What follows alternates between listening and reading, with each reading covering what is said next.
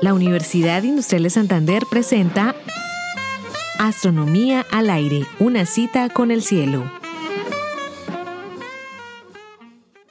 Hoy presentamos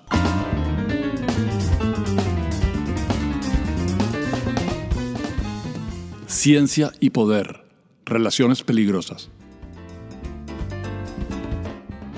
Las relaciones entre la ciencia y el poder suelen ser ambiguas y a veces, y peor aún, contradictorias. Al poder le interesa la ciencia porque sus resultados y productos dan más poder. Pero la ciencia, por su propia naturaleza, es crítica, y si el poder se siente cuestionado, busca imponerse de diversas maneras. Entonces, las relaciones entre ciencia y poder se tornan relaciones peligrosas. Lamentablemente, la historia es generosa en ejemplos.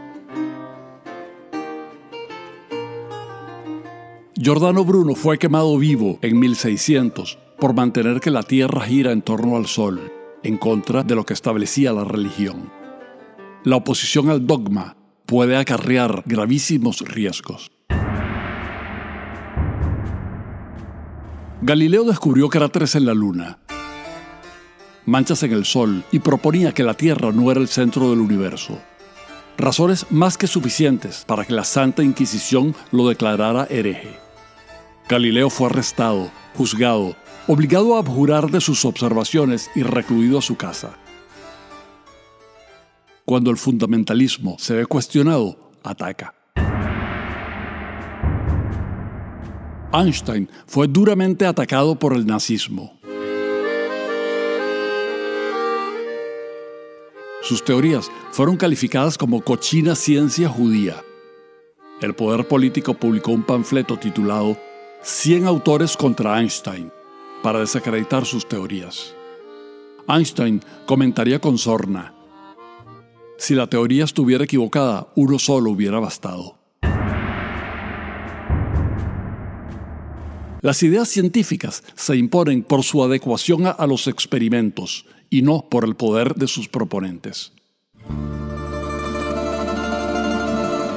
El premio Nobel en física Lev Landau fue encarcelado por la KGB soviética porque sus posiciones científicas contradecían los preceptos del materialismo dialéctico. Lo obligaron a escribir una confesión nada voluntaria. El dogma suele ser implacable con la desviación de la línea oficial. Un oscuro agrónomo ruso, Lysenko, logró tal poder político en la Unión Soviética que impuso sus atrasadas ideas sobre la evolución. Sus teorías eran las únicas que se enseñaban. Como resultado, la biología y la genética soviética sufrieron décadas de retraso.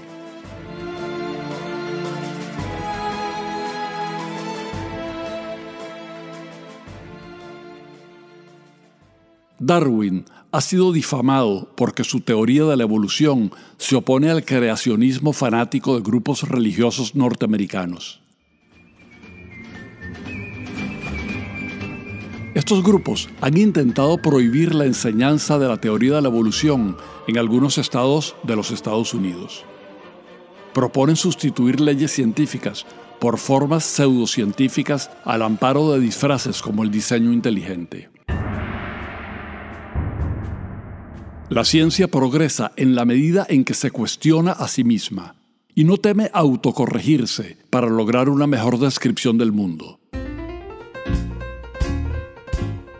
Para eso es necesario un ambiente de libertad intelectual plena.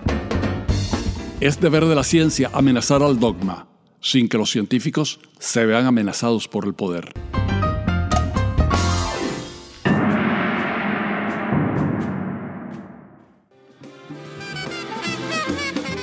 Realización Astronomía al aire. Narración edición Héctor Rago. Grabación Jairo Campillo, equipo radio Telewis Comunicaciones. Twitter arroba astro al aire.